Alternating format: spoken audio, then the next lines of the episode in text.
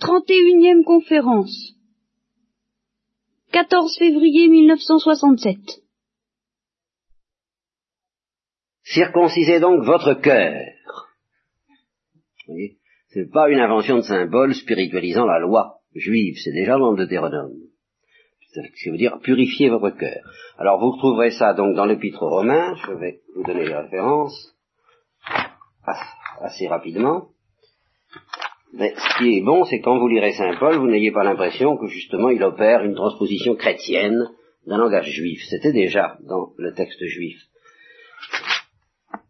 Épître aux Romains, chapitre 2, verset 29. Le juif, ce n'est pas celui qui est au dehors. Et la circoncision n'est pas au dehors, donc dans la chair. Le vrai juif, il l'est au dedans. Voyez? Alors ça, c'est pas un langage chrétien, c'est un langage juif. C'est écrit, l'épître aux Romains euh, concerne les juifs en bonne partie. Le vrai juif l'est au dedans.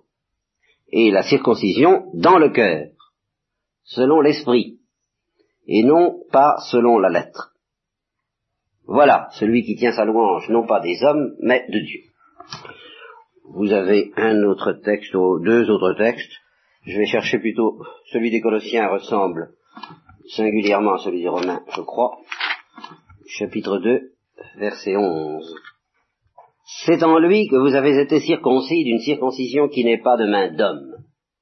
Et alors là, Saint Paul précise, en entrant vraiment dans, des, dans le mystère profondément chrétien, mais qui, je le répète, est préfiguré déjà dans la loi du Deutéronome, une circoncision qui n'est pas de main d'homme par l'entier dépouillement de votre corps charnel. Telle est la circoncision du Christ. Et c'est là-dessus qu'il développe sa, thèse magnifique sur le baptême, dont nous aurons l'occasion de reparler dans la Bible beaucoup plus tard, mais le mercredi, assez vite. Enseveli avec lui lors du baptême. Vous avez aussi été ressuscité avec lui. Pourquoi? Comme Abraham, parce que vous avez cru en la force de Dieu qui a ressuscité Jésus-Christ des morts. Bon. Et enfin, les actes des apôtres, qui ne sont plus de Saint Paul, chapitre 7, verset 51, je crois que c'est le discours de Pierre, ah non, c'est le discours d'Étienne. Donc c'est un discours à la Moïse, euh, plein de menaces contre les Juifs justement, mais exactement pour euh, les mêmes motifs et avec la même douleur que Moïse. Nuque raide, vous voyez, au pluriel, nuque raide, oreilles et cœurs incirconcis, toujours vous résistez à l'Esprit Saint. C'est exactement le thème du Deutéronome. Tels furent vos pères, tels vous êtes. Lequel des prophètes vos pères n'ont-ils pas persécuté Ils ont tué ceux qui prédisaient la venue du juste, celui-là même que maintenant vous venez de trahir et d'assassiner, vous qui avez reçu la loi par le ministère des anges, et ne l'avez pas observé. Cette histoire du ministère des anges, jusqu'à présent, on n'en a pas beaucoup entendu parler, c'est assez mystérieux, nous y reviendrons peut-être une fois, euh, quand on aura affaire aux anges de manière plus directe. Donc, je redonne la parole à Moïse. Circoncisez donc votre cœur, et ne raidissez plus votre cou. Vous voyez que c'est bien dans le style d'Étienne. Car Yahvé votre Dieu est le Dieu de tous les dieux et le Seigneur de tous les seigneurs. Le Dieu puissant, fort et terrible, qui ne fait exception de personne et n'accepte pas de présent. Ah, nuance très importante par rapport aux, aux mœurs des divinités qui entouraient le peuple juif. Il fallait leur faire des présents. C'est souvent ce qu'on fait quand il s'agit de divinités démoniaques et même de divinités bienfaisantes. Et alors, suivent des nuances déjà chrétiennes, c'est-à-dire déjà imprégnées de la charité fraternelle sur laquelle le Deutéronome insiste de manière tellement extraordinaire, ça nous le verrons tout à l'heure, j'espère, si on a le temps. Euh, donc le Seigneur qui n'accepte pas de présent, qui fait droit à l'orphelin et à la veuve, qui aime l'étranger, pas les trois, les trois grands malheureux dans ce monde, c'était l'orphelin, la veuve et l'étranger. Celui qui était soumis à un régime de défaveur parce qu'il appartenait à un autre peuple que celui euh, parmi lesquels, lequel il vivait. Donc, qui aime l'étranger de telle manière qu'il lui donne la nourriture et le vêtement. Vous aussi, vous aimerez l'étranger, car vous avez été étranger. Vous vous rappelez toujours, et toujours le, même système de Moïse, vous vous rappelez, vous vous rappelez, n'est-ce pas? Vous avez été étrangers au pays d'Égypte. Tu craindras Yahvé ton Dieu, tu le serviras, tu t'attacheras à lui et tu jureras par son nom, etc. C'est lui qui est ta louange, lui qui est ton Dieu, lui qui pour toi a accompli des choses grandes et terribles que tu as vues de tes yeux. C'est pourquoi tu aimeras, voyez la loi d'amour, tu aimeras ton Dieu. Reconnaissez sans ce jour, car c'est pas avec vos fils que Dieu fait alliance en ce moment. Voyez, comme la dernière fois on avait vu, c'est pas avec vos pères qu'il a fait alliance.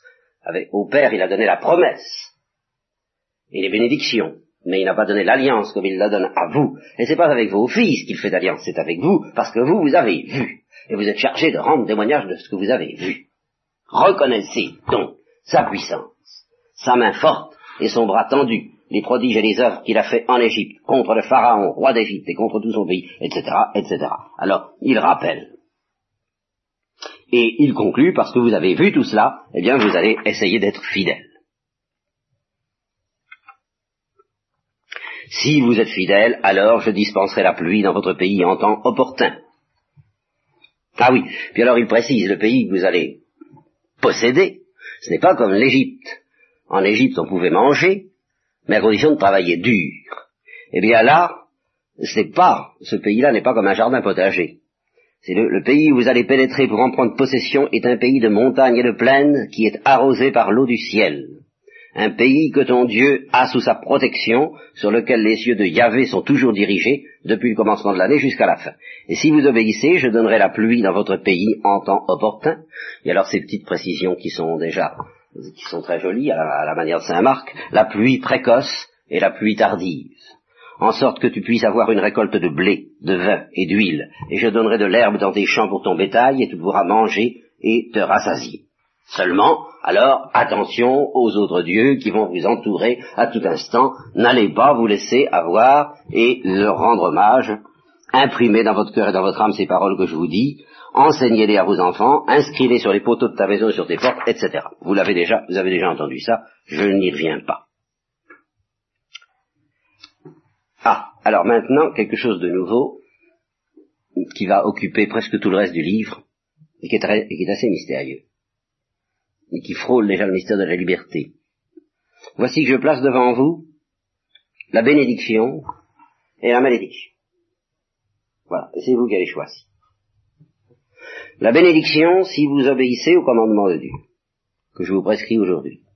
Mais la malédiction si vous n'obéissez pas. Et si vous abandonnez la voie que je vous prescris aujourd'hui pour aller après d'autres dieux que vous n'avez pas appris à connaître.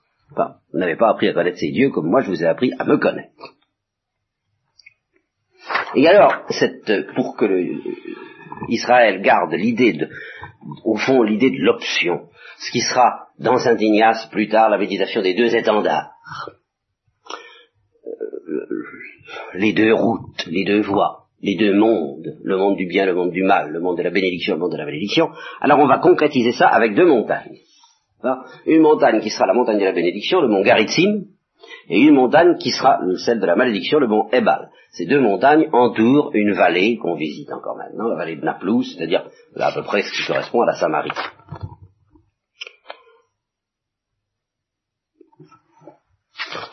Suis, inutile de vous dire, tout ça se, se succède dans un désordre d'autant plus parfait, si j'ose dire, qu'il y a eu plusieurs rédacteurs probablement qui ont ajouté des euh, modifications ou des versets supplémentaires de au cours des siècles. Alors suit de nouveau la règle, la loi de l'anathème. Vous détruirez entièrement tous les lieux. Alors non seulement vous détruirez les peuples, mais vous détruirez les lieux. Et vous détruirez les idoles. Et c'est ici qu'on arrive encore à une loi fondamentale euh, qui euh, n'avait pas été précisée avec la même force avant le Deutéronome, et qui est très importante pour nous chrétiens. Enfin ça, je vous expliquerai ça plus tard. Arrivons euh, à cette loi, vous renverserez leurs autels, vous mettrez en pièces les images taillées de leurs dieux, vous effacerez leur nom de ce pays, et vous n'agirez pas à l'égard de Dieu comme eux agissent à l'égard de leur Dieu, et comme vous avez agi jusqu'à présent. C'est-à-dire que en chaque lieu, en chaque maison presque à la limite, mais surtout en chaque haut lieu, eh bien, on dressait un autel et on offrait un sacrifice au Dieu. Eh bien, avec Yahvé, votre Dieu, ce ne sera pas comme ça. À partir de maintenant, ça va, ça va être, à partir du moment où vous allez franchir la frontière pour entrer en Canaan, vos mœurs vont changer. Et comme nous allons le voir tout à l'heure, euh, jusque dans le désert, il y avait encore une certaine liberté de culte.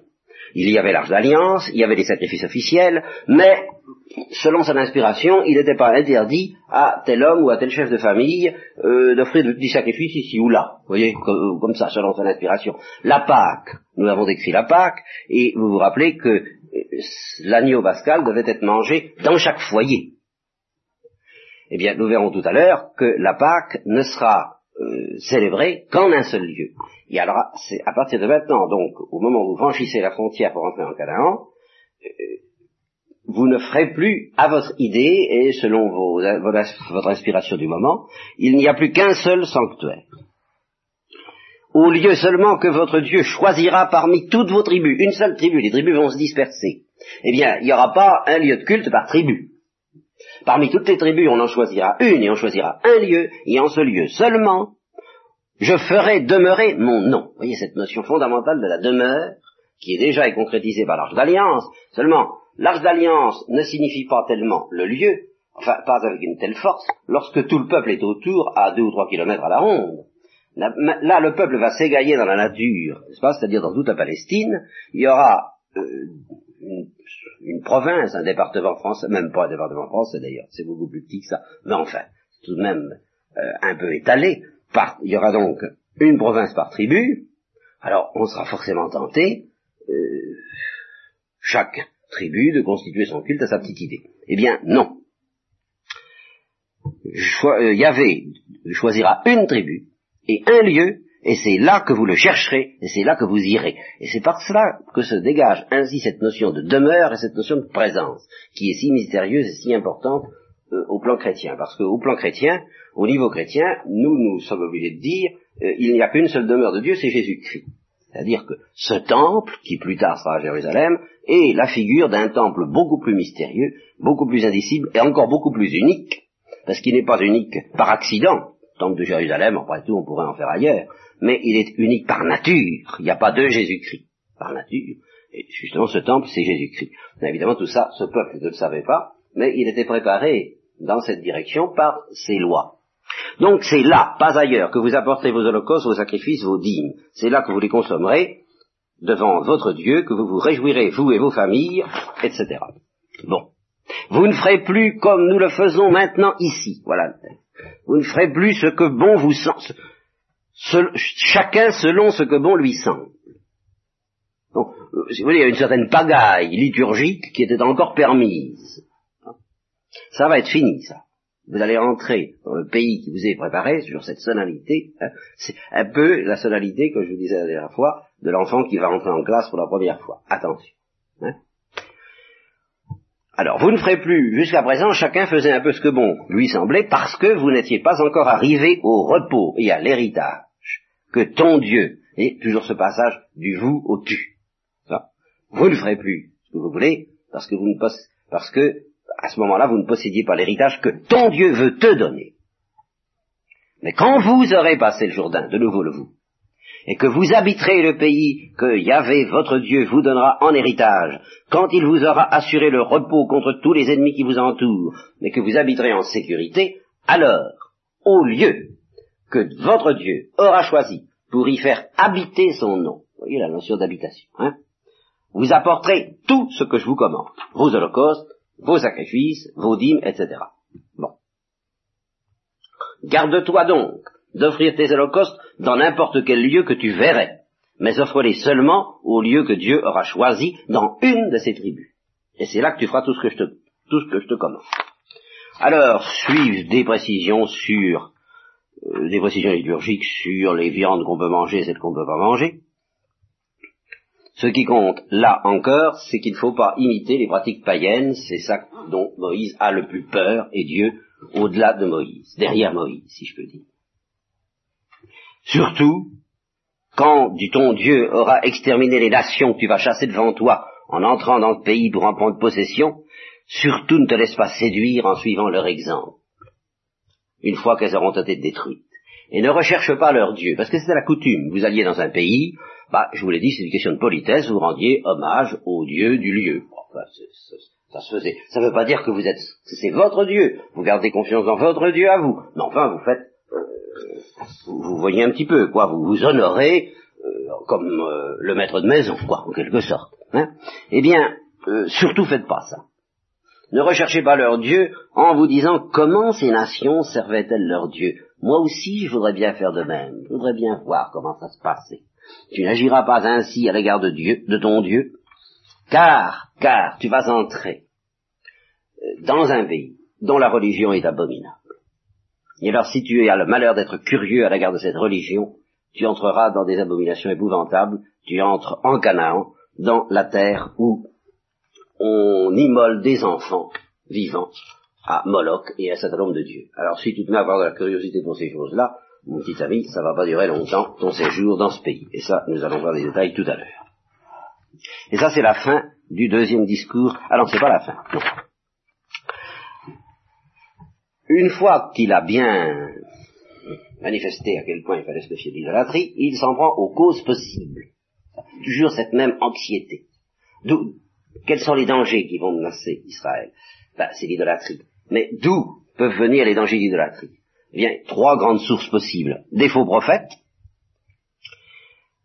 les parents, les parents, nous allons voir pourquoi, et puis euh, l'exemple d'une ville qui se livre tout entière à, ce genre d'idolâtrie. Les faux prophètes. Alors, euh, pas de pitié pour les faux prophètes. S'il s'élève au milieu de toi un prophète ou un songeur, qui t'annonce un signe ou un prodige, et que ça marche, ma foi, il fait des signes très impressionnants. Mais, s'il prétend parler au nom d'un autre Dieu que moi,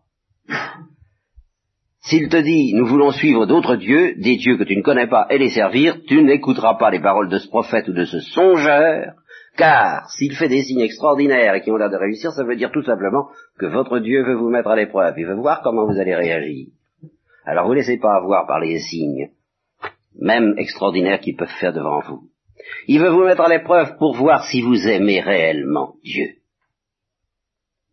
Parce que si c'est une question de signes, alors, en effet, pourquoi donner la palme à l'un ou à l'autre? Mais ce qui intéresse Dieu, c'est pas que vous suiviez le Dieu qui fait les signes les plus impressionnants.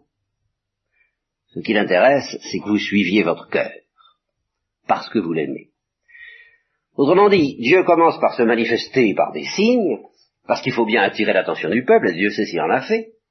Mais, à l'aide de ces signes, et au-delà de ces signes, il essaie de se manifester d'une autre manière que par des signes, à savoir par la raison qui fait entrevoir à Israël ce que c'est que Dieu, au-delà des dieux, qui sont des conceptions d'imagination au fond assez grossières, au-delà des dieux, Israël doit entrevoir ce que c'est que Dieu. Et alors, ce qui compte, c'est que cette idée de Dieu touche le cœur d'Israël. Et alors Dieu veut voir. Et Dieu essaiera de temps en temps de voir si euh, vraiment Israël l'aime, quoi. Vous voyez, parce qu'en somme, on peut suivre le vrai Dieu par hasard. Parce que ça marche, parce que ça rapporte, parce que c'est intéressant, parce que c'est favorable. Ça, Israël est toujours prêt à suivre le vrai Dieu, par hasard. Mais suivre le vrai Dieu parce que c'est le vrai Dieu et qu'on l'aime, c'est ça qui est plus difficile et c'est ça que Dieu veut voir de temps en temps. Alors pour ça, il envoie, il enverra des prophètes qui feront des choses extraordinaires mais qui parleront pas au nom du vrai Dieu. Alors si le cœur d'Israël s'est détourné euh, de cet amour qui doit être le premier des commandements, s'il suit même le vrai Dieu, en somme par accident, parce que ça marche bien, parce que c'est utile, parce que ça rapporte, alors le jour de l'épreuve, le jour où le prophète se présente avec des signes plus intéressants que ceux du vrai Dieu, bonsoir. Voyez? Alors, tu n'écouteras pas les paroles de ce prophète, car du ton Dieu veut te mettre à l'épreuve pour voir si tu aimes réellement ton Dieu de tout ton cœur et de toute ton âme. Bon. Et alors, si ton frère, alors là vous allez sentir encore un son évangélique à ces paroles-là, et un son évangélique euh, parmi les paroles les plus déconcertantes du Christ, qui est, quand le Christ parle, euh, je n'ai pas besoin de vous dire quand, vous allez tout de suite penser quel passage il s'agit, eh bien, il est dans la ligne du Deutéronome. Si ton frère, fils de ta mère, ou ton fils, ou ta fille, ou ta femme bien-aimée, ou ton ami, qui est comme ton âme même, t'incite en secret, en disant nous voulons servir d'autres dieux, des dieux que tu n'as pas connus non plus que tes pères, d'entre les dieux des peuples qui vous entourent. Hein? voilà où je me méfie, tu vois, Israël. Je me méfie parce que j'ai peur qu'un des tiens, un de ceux que tu aimes, euh, tu, tu veux être fidèle, tu, tu veux pas te laisser séduire par les autres dieux, mais voilà que ton fils, ta fille, ta femme bien-aimée, ton ami qui est comme ton âme même, vient te trouver en secret et te dit, nous voulons servir d'autres dieux, d'entre les dieux des peuples qui vous entourent. Eh bien, tu ne lui céderas pas et tu ne l'écouteras pas, et ton œil sera sans pitié pour lui, tu ne l'épargneras pas, tu ne cacheras pas sa faute, et tu le livreras à la mort, c'est-à-dire, très précisément, à la lapidation. Ça, évidemment, c'est farouche. Hmm? c'est farouche. Pourquoi est-ce farouche? Je vous l'ai dit souvent, mais je vous le répète encore une fois. Hein, il n'est pas question, pour le moment, encore que nous allons trouver des préceptes extrêmement délicats à point de vue de la charité fraternelle, il n'est pas question de dépouiller Israël d'un certain nombre de fautes et d'erreurs que euh, les chrétiens ont commis encore pendant très longtemps, mais il est question à l'intérieur de ces mœurs qui sont ce qu'elles sont, eh bien, de les attacher à un Dieu qui pourra leur apprendre plus tard autre chose, mais pour le moment non, il ne peut pas. Alors, puisque euh, Israël tue les criminels. Bon, si Israël ne tuait pas les criminels, eh bien Israël bénirait les criminels. Alors c'est à prendre ou à laisser. Ben, tant qu'à faire, il va encore mieux qu'il les tue. Et alors parmi les criminels, puisqu'Israël tue les criminels, les principaux ce sont les idolâtres. Voilà. Alors, euh, si Israël ne tuait pas les idolâtres, Israël deviendrait idolâtre. Et alors soyez sûr que la quantité de sang qui serait versée dépasserait de beaucoup celle qui sera versée à cause de l'anathème. Voilà le, fond de la dialectique de Dieu. Au total, il y a un poids de sang et de larmes beaucoup plus grand si on, n'emploie pas les seuls moyens possibles de préserver Israël de l'idolâtrie que si on les emploie. Alors c'est la même chose s'il y a une ville qui a le malheur on, entend dire, ça y est, ils se sont détournés, ils font ce qui est abominable devant Dieu. Bon, fais ta petite enquête, tu vérifies si c'est vrai, et alors si c'est vrai, euh, c'est fini, liquidé, qu'il ne reste pas pierre sur pierre. Et alors là, c'est un anathème terrible, surtout si c'était une ville d'Israël, parce que euh, les villes des Cananéens devront être détruites. Il faut distinguer trois sortes de villes parmi les, villes ennemies. Pas? Euh, il y a les villes des Cananéens. Alors celles-là doivent être toutes détruites. sans qu'on épargne personne. Il y a les villes qui ne sont pas des villes des Cananéens, mais qui peuvent être, qui peuvent être éventuellement ennemies. Celles-là euh, subiront un sort plus doux. Euh, nous verrons lequel tout à l'heure. Et puis alors, il y a les villes juives, israélites, qui se sont détournées du vrai Dieu. Alors celles-là subissent un anathème bien pire encore que celui des Cananéens. Il faut, c'est comme Capharnaüm, quoi. Il faut qu'il ne repose, qu'il ne reste pas pierre sur pierre. Le, bétail doit être détruit, les arbres doivent être détruits, les... tout doit être détruit.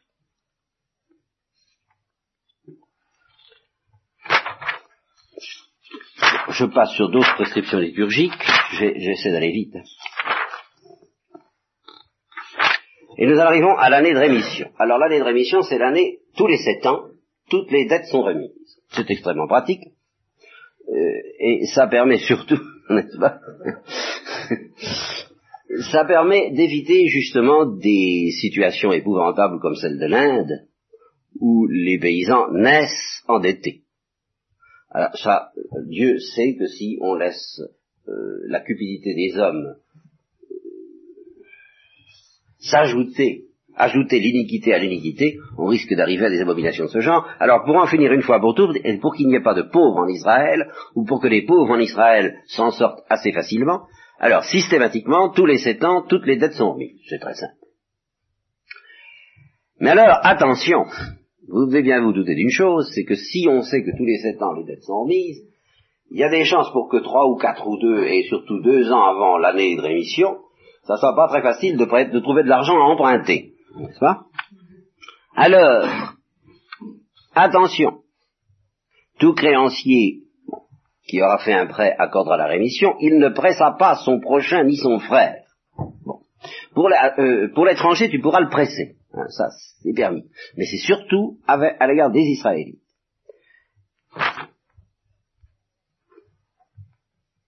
Et alors, c'est ça.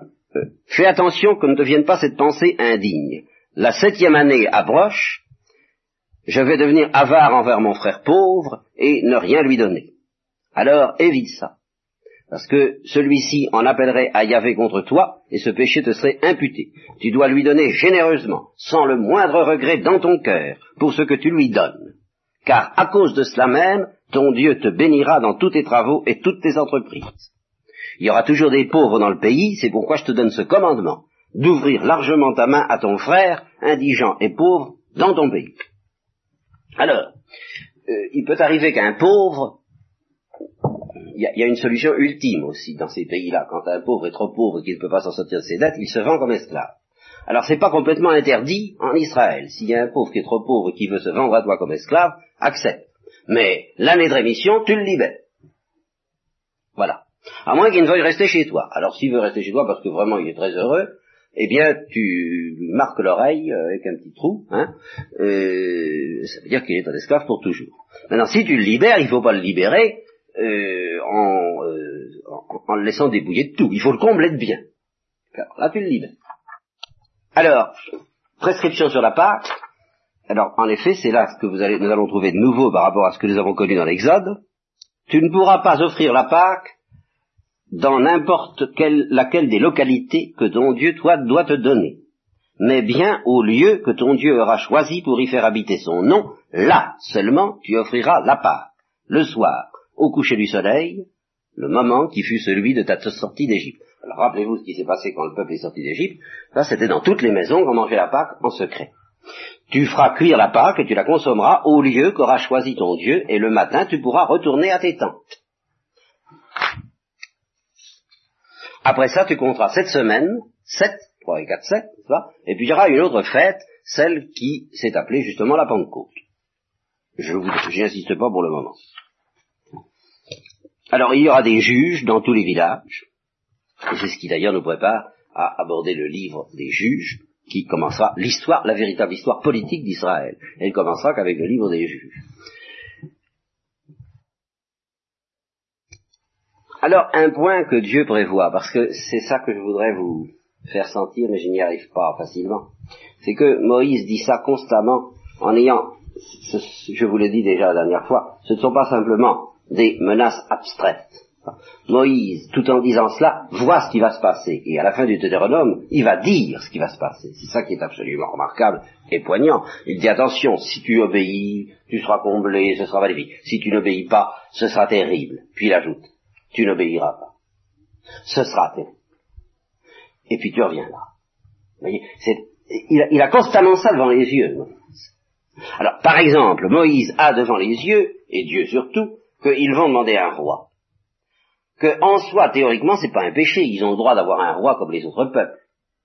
Mais, mais, mais, mais, mais, nous saurons, nous verrons ce que ça veut dire dans le concret. Et Dieu le voit déjà, et Moïse le voit déjà alors il essaie au moins de limiter les dégâts. Il dit, si vous prenez un roi, alors écoutez, je vous en prie, un certain nombre de conditions. Première condition, il faut que ce soit un juif, et non pas un étranger. Deuxièmement, alors ça c'est extrêmement curieux, et on se demande à première vue ce que ça veut dire, qu'il n'ait pas un grand nombre de chevaux, et qu'il ne ramène pas le peuple en Égypte pour augmenter encore le nombre de ses chevaux. Ce qui veut dire ceci, en gros, euh, qu'il n'essaie pas de devenir une puissance temporelle et qu'il ne se laisse pas séduire par la puissance temporelle de l'Égypte. Euh, autrement dit, le, danger que court ce peuple s'il se donne un roi, c'est de perdre la conscience de son originalité et de vouloir lutter avec les autres nations sur un plan où il ne doit pas leur faire concurrence. Il ne devra pas non plus avoir un grand nombre de femmes, et ici Moïse voit certainement Salomon, de peur que son cœur ne devienne infidèle. Infidèle passe tellement au point de vue du nombre de femmes, puisque c'est théoriquement permis, mais au point de vue de l'idolâtrie. C'est toujours la même chose. Alors dès qu'il sera monté sur le trône royal, ce roi qui me fait peur, vous voyez, c'est ça hein, ce roi dont j'ai déjà peur, moi, Moïse, il devra se faire faire une copie de la loi, d'après le livre qui est devant les prêtres de la tribu de Lévi. Il la gardera près de lui, et il la lira tous les jours de sa vie, afin qu'il apprenne à craindre Yahvé, pour que son cœur ne s'enorgueillisse pas au-dessus de ses frères, et qu'il ne dévie pas de la route, à droite ou à gauche, afin qu'il garde de longs jours la royauté en Israël, lui et ses fils. Après ça, il est dit que les prêtres de Lévi n'auront pas de territoire propre, qui seront répartis dans, toutes les, dans tout le territoire d'Israël et qu'ils auront des villes à eux qu'on appellera des villes lévitiques. Là-dessus, je passe. Et de nouveau, la terreur de Canaan. Quand tu seras entré dans le pays que ton Dieu veut te donner, tu n'apprendras pas à perpétrer des abominations comme ces peuples-là, que personne ne se rencontre chez toi, qui fasse passer par le feu son fils ou sa fille. Ça nous a l'air bien élémentaire, ça ne l'était pas tant que ça. Personne qui s'adonne à la divination, aux augures, aux superstitions, aux enchantements, qui ait recours aux charmes, aux évocations, aux sortilèges, ou qui interroge les morts. Attention à la magie. Car quiconque fait de telles choses est une abomination devant Dieu. Et c'est à cause de cette abomination que ton Dieu va chasser ces nations devant toi. C'est une des raisons pour lesquelles Dieu est tellement impitoyable envers Canaan, c'est parce que Canaan s'est élevé à un tel degré d'abomination qu'en effet, euh, il faut en finir, et c'est Israël qui est chargé d'en finir. Mais alors comment le peuple sera-t-il gouverné? Et comment sera-t-il en contact avec Dieu? Et comment connaîtra-t-il la volonté de Dieu s'il ne peut pas se livrer aux charmes, aux enchantements et à toutes les magies qui permettaient en général d'entrer en communication avec les dieux? Eh bien, par des prophètes. De temps en temps, et même en permanence pratiquement, Dieu suscitera au milieu de, toi, Israël, euh, des prophètes.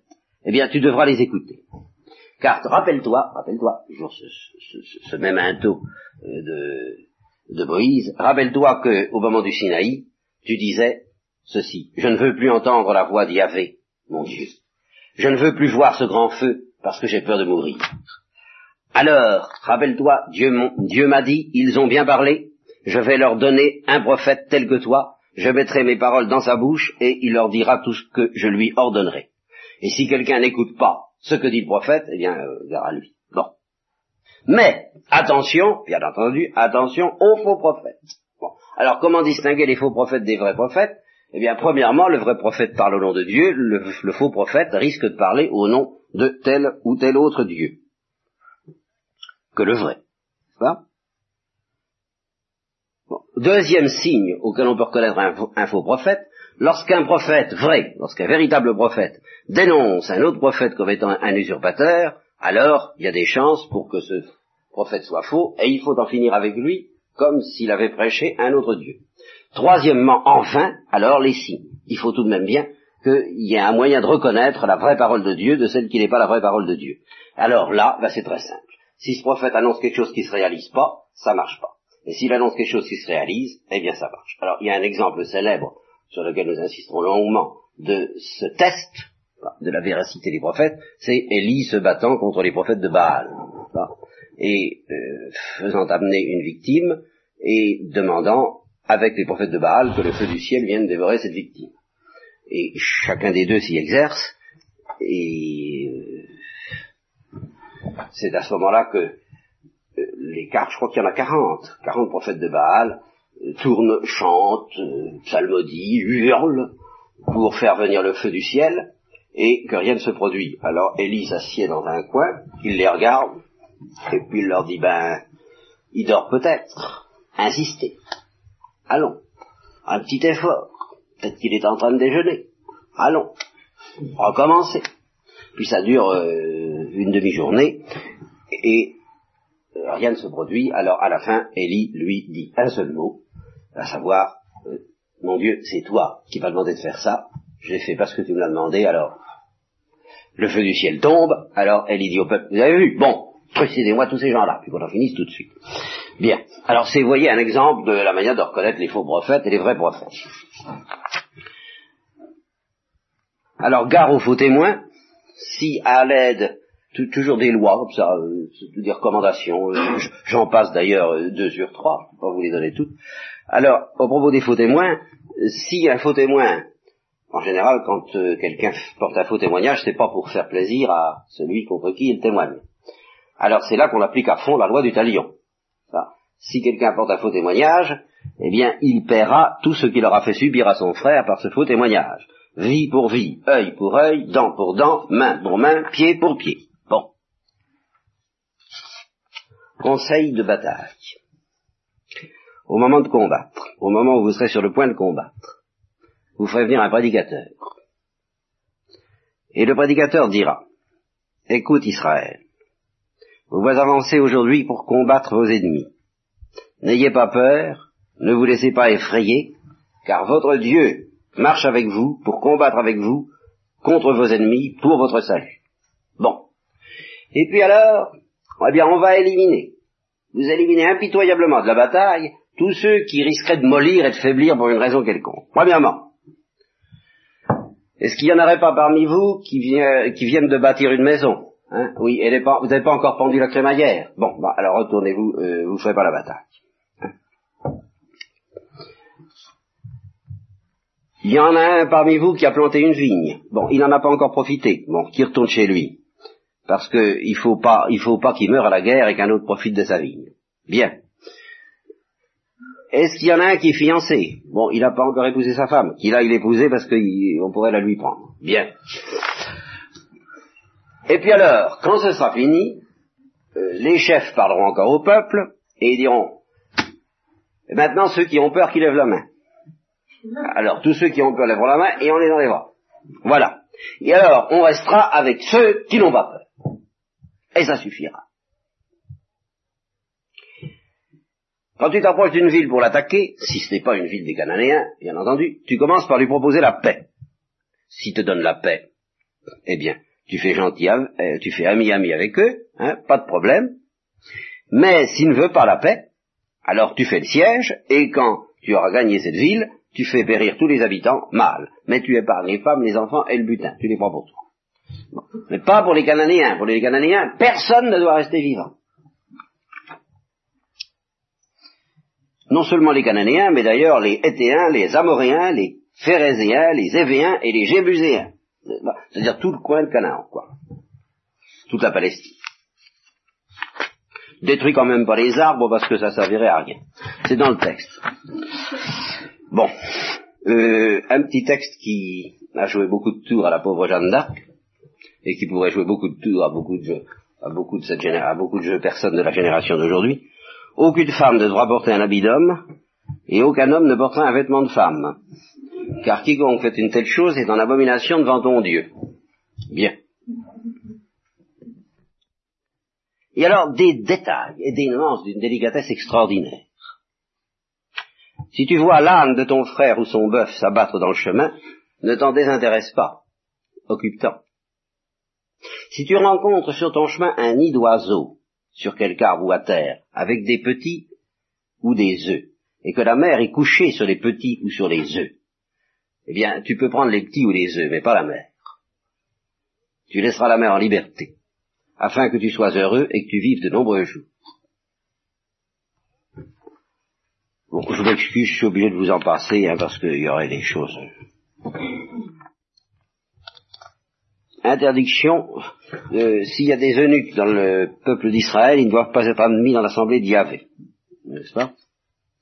Pas plus d'ailleurs que les Ammonites ni les Moabites. On ne voit pas très bien pourquoi ils sont mis avec les eunuques, mais enfin c'est comme ça.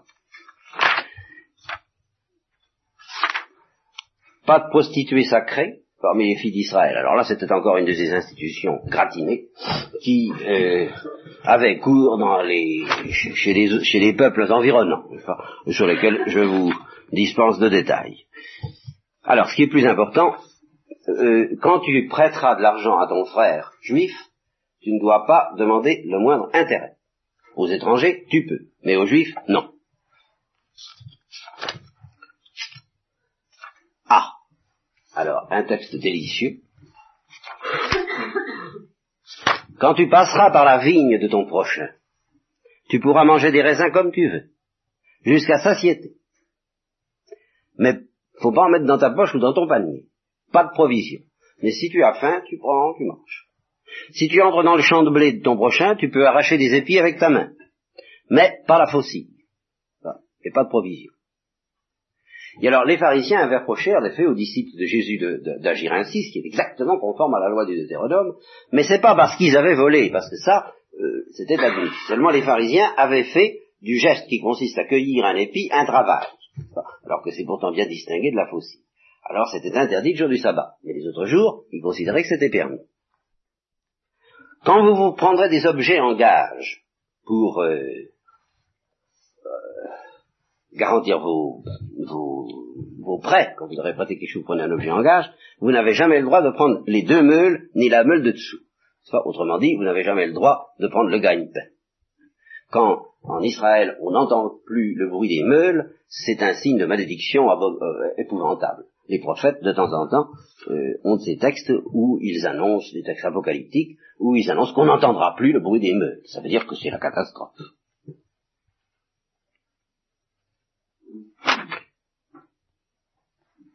Si tu fais à ton prochain un prêt quelconque, tu veux prendre un gage, tu as le droit d'exiger un gage, mais tu n'as pas le droit d'entrer chez lui pour prendre le gage. Vous voyez, c'est la finesse de ces normes. Tu dois rester dehors. Et l'homme à qui tu as fait un prêt t'accordera le gage dehors. Si cet homme est pauvre, tu n'as pas le droit de prendre sa couverture comme gage. Ou alors il faut la lui rendre le soir pour qu'il puisse coucher. Hein? Bon.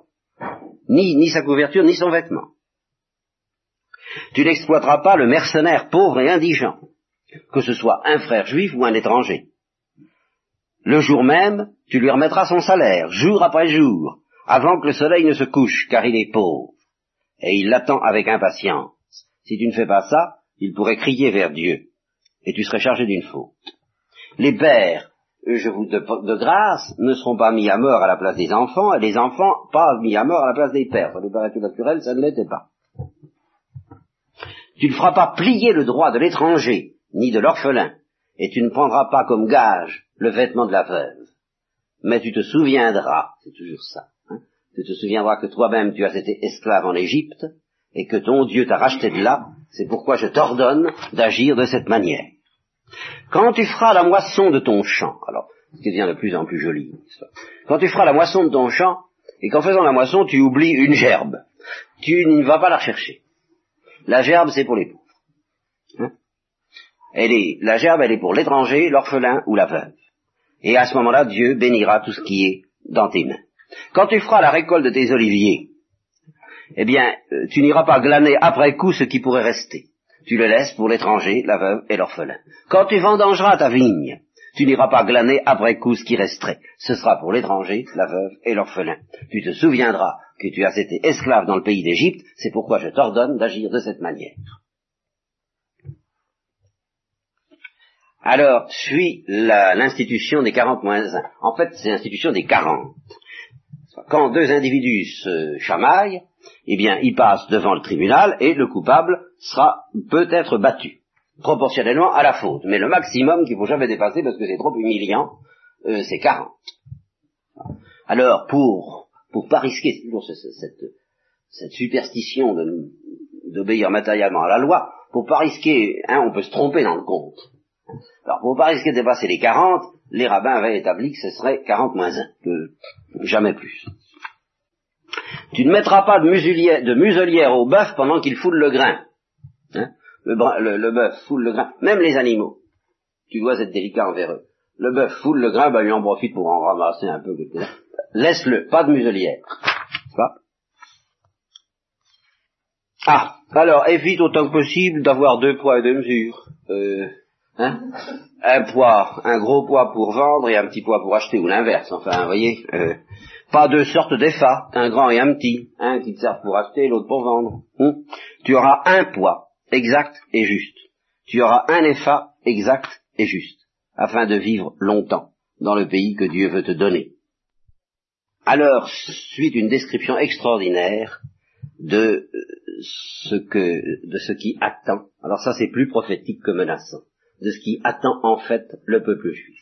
Et je crois qu'il est absolument impossible de dater euh, le genre de catastrophe qui est ainsi annoncé par Moïse. Ça peut être avant le Christ, ça peut être, moi j'y pense fortement, euh, la ruine du temple, enfin le sac du temple et le sac de Jérusalem en 70 après Jésus-Christ, ça peut être le sort du peuple juif tout au long des 2000 ans qui se sont écoulés depuis ce temps-là.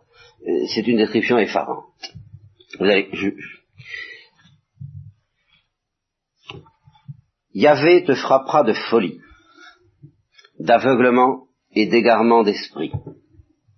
En sorte que, en plein midi, tu tâtonneras comme l'aveugle dans son obscurité, que tu ne réussiras dans aucune de tes voies, et que tu seras toujours opprimé et dépouillé, sans personne pour venir à ton secours.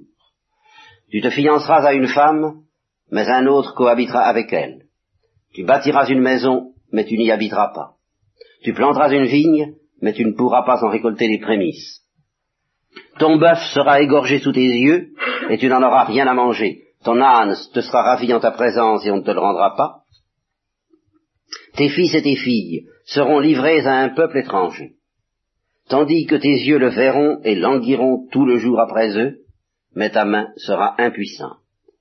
Le produit de ton sol et tout le revenu de ton travail, un peuple que tu ne connais pas le dévorera, tandis que toi-même tu seras opprimé et pressuré tous les jours. Tu perdras la raison au spectacle de ce que tu seras obligé de voir de tes propres yeux. Dieu te frappera aux genoux et aux cuisses d'un ulcère malin, en sorte qu'il n'y aura plus rien en toi de saint depuis la, plante des pieds jusqu'au sommet de la tête. Dieu te fera aller, toi et le roi que tu auras établi sur toi, chez un peuple que vous n'avez pas connu, et là tu devras servir des dieux étrangers de bois et de pierre, et tu deviendras un objet d'épouvante, de raillerie et de mépris parmi tous les peuples chez lesquels Dieu te conduira. Tu porteras beaucoup de semences dans ton champ, mais tu n'en récolteras pas grand-chose, car les sauterelles le dévoreront. Tu planteras des vignes et tu les cultiveras, mais tu n'en boiras pas le vin, et tu ne récolteras rien, car les vers le mangeront. Tu auras des oliviers sur tout ton territoire, mais tu ne pourras pas toindre d'huile, car les olives tomberont.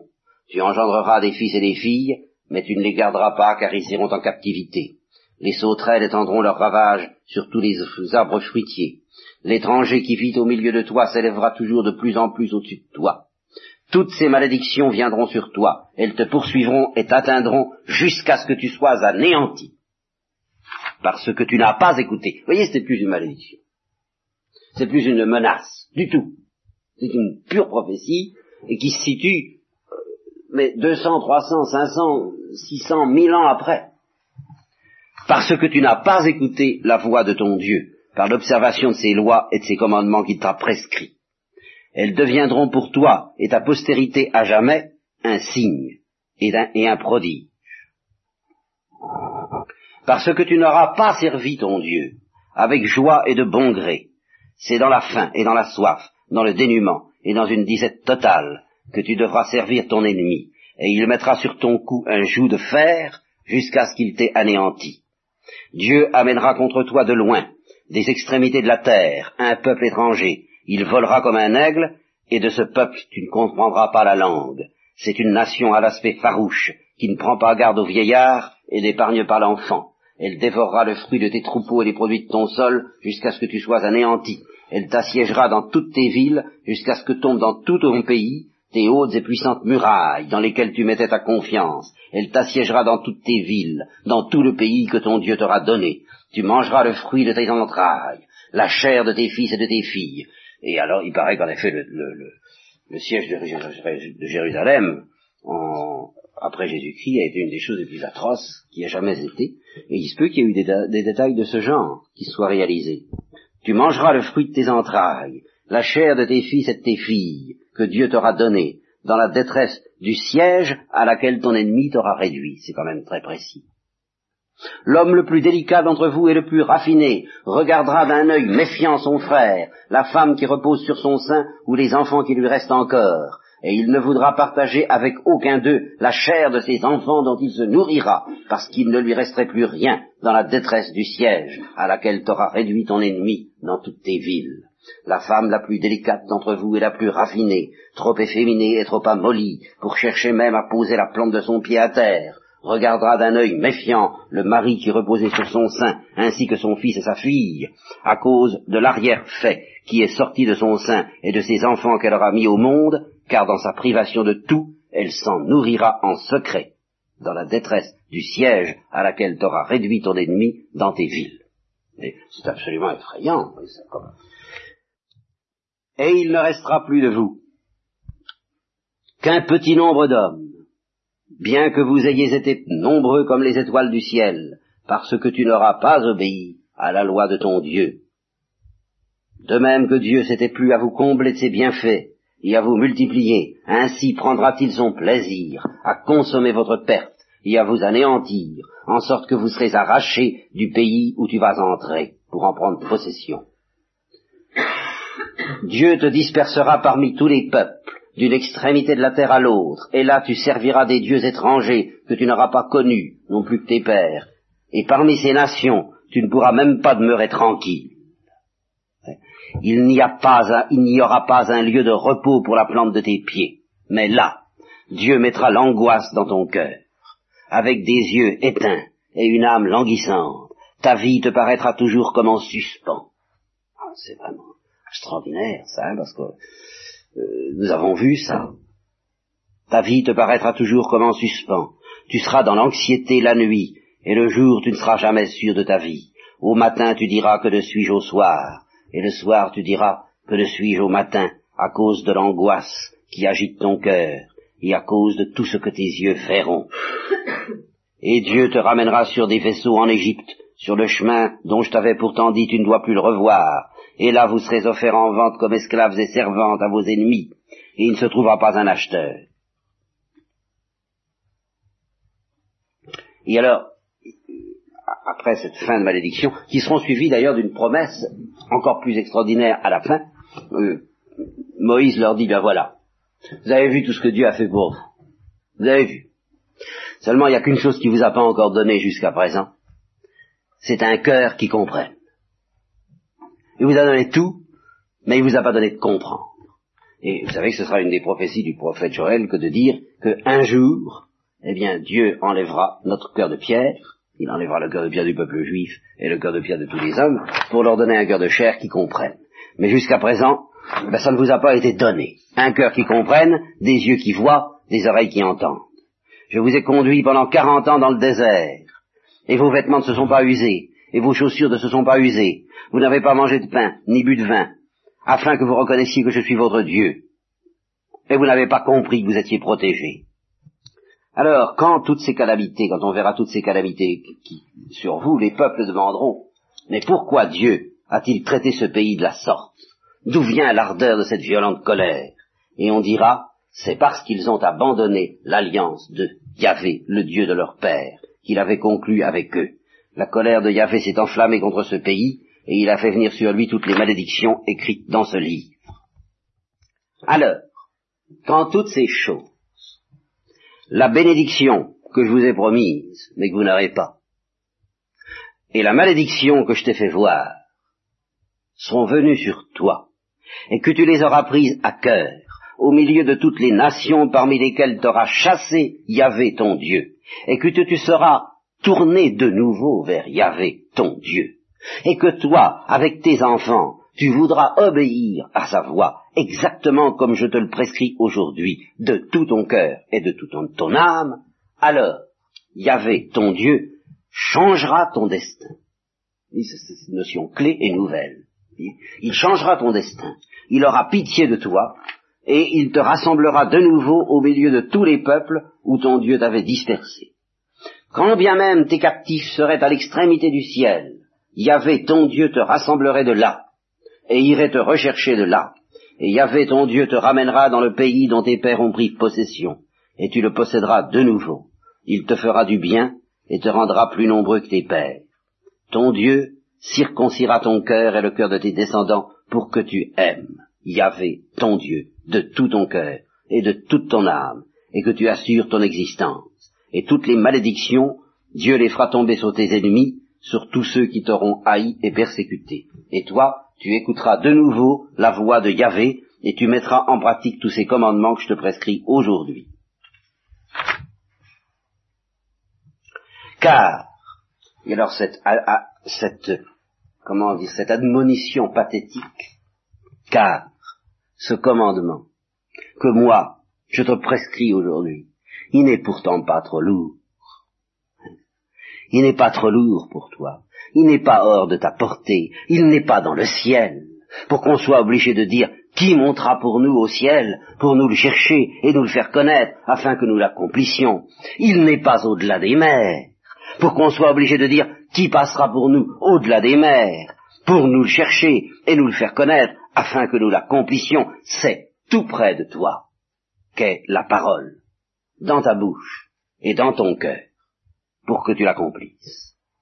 Donc tu vois, j'ai placé aujourd'hui devant toi la vie et le bien, la mort et le mal, en te prescrivant d'aimer Yahvé, ton Dieu, et de marcher dans ses voies et d'observer ses commandements. Si ton cœur se détourne, je vous déclare en ce jour que vous périrez à coup sûr, que vous ne resterez pas longtemps dans le pays où, après avoir passé le Jourdain, tu vas entrer pour en prendre possession. J'en prends aujourd'hui à témoin contre vous le ciel et la terre. J'ai placé devant toi la vie et la mort, la bénédiction et la malédiction. Choisis la vie. Et la liberté. Hein. Choisis la vie afin de demeurer en vie, toi et ta postérité, en aimant Yahvé ton Dieu, en écoutant sa voix et en t'attachant à lui. Car c'est cela ta vie, avec de longs jours à demeurer dans le pays que Dieu a juré à tes pères, Abraham, Isaac et Jacob, de te donner.